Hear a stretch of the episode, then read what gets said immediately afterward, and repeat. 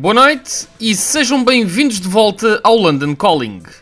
Como diriam os Led Zeppelin, it's been a long time since we rock and roll. O London Calling teve um hiato forçado no último mês, pelo qual eu peço desde já desculpas aos meus ouvintes.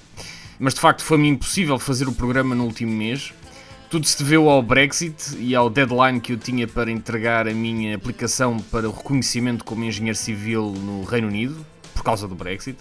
Este é um processo que demora normalmente seis meses a um ano a ser completado sendo que o anterior recorde na minha empresa eram 4 meses e eu tinha apenas 6 semanas para o fazer.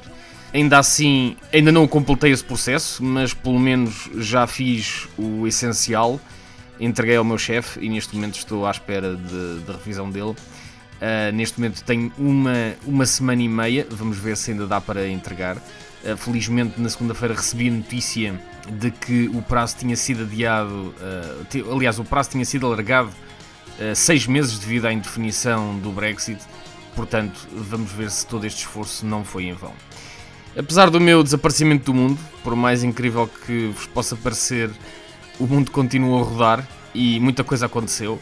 Por isso, no programa de hoje, eu vou aproveitar para comentar todos os assuntos e todas as polémicas que se passaram nestas últimas semanas, desde o Michael Jackson até ao Conan Osiris e ao Roger Waters desde os Oscars até à Eurovisão. E claro, falar também do desaparecimento de Mark Hollis dos Talk Talk, de Flint dos The Prodigy e, obviamente, da minha avó Maria na última semana. Nada vai ficar por dizer hoje. Este mês de isolamento do mundo também teve muita música na minha vida, sendo que a principal novidade foi a descoberta da discografia dos Talk Talk, infelizmente à custa da morte do Mark Hollis é por isso fitting que o nome do programa de hoje seja Living in Another World. Eu estive de facto um mês ou um mês e meio a viver eh, noutro mundo, enfim, longe, de, longe da realidade, como se estivesse numa, numa caverna.